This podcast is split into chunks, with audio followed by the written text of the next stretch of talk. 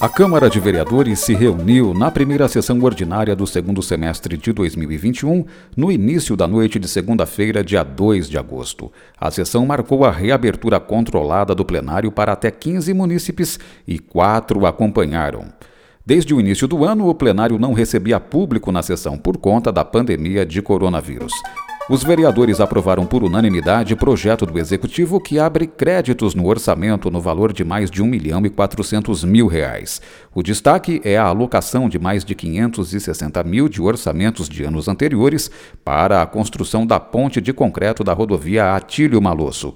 406 mil dos 560 mil são de origem estadual. Com a aprovação, a Prefeitura pode iniciar o processo de licitação da obra.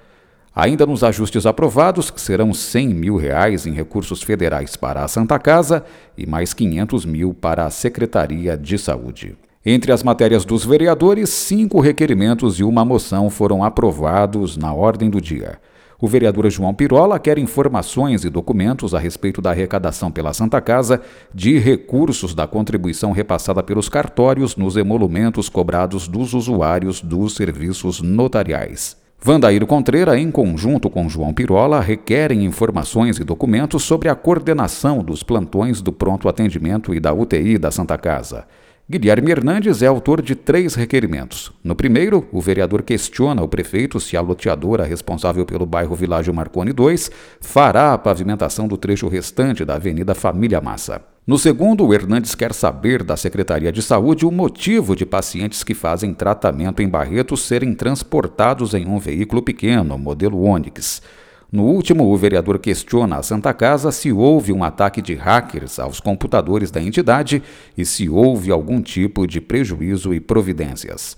Professor Antônio é autor de moção de apelo ao presidente da República para veto ao aumento do fundo eleitoral, conhecido por Fundão, para as eleições do ano que vem. No expediente, 18 indicações dos vereadores ao prefeito foram lidas e comentadas. A próxima sessão de Câmara será na segunda-feira que vem, dia 9 de agosto de 2021, às 6 horas da tarde.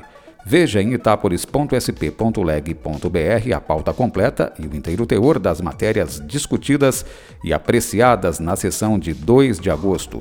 E nas redes sociais YouTube e Facebook o vídeo completo da sessão. Flávio Moraes, Jornalismo, Câmara Municipal de Itápolis.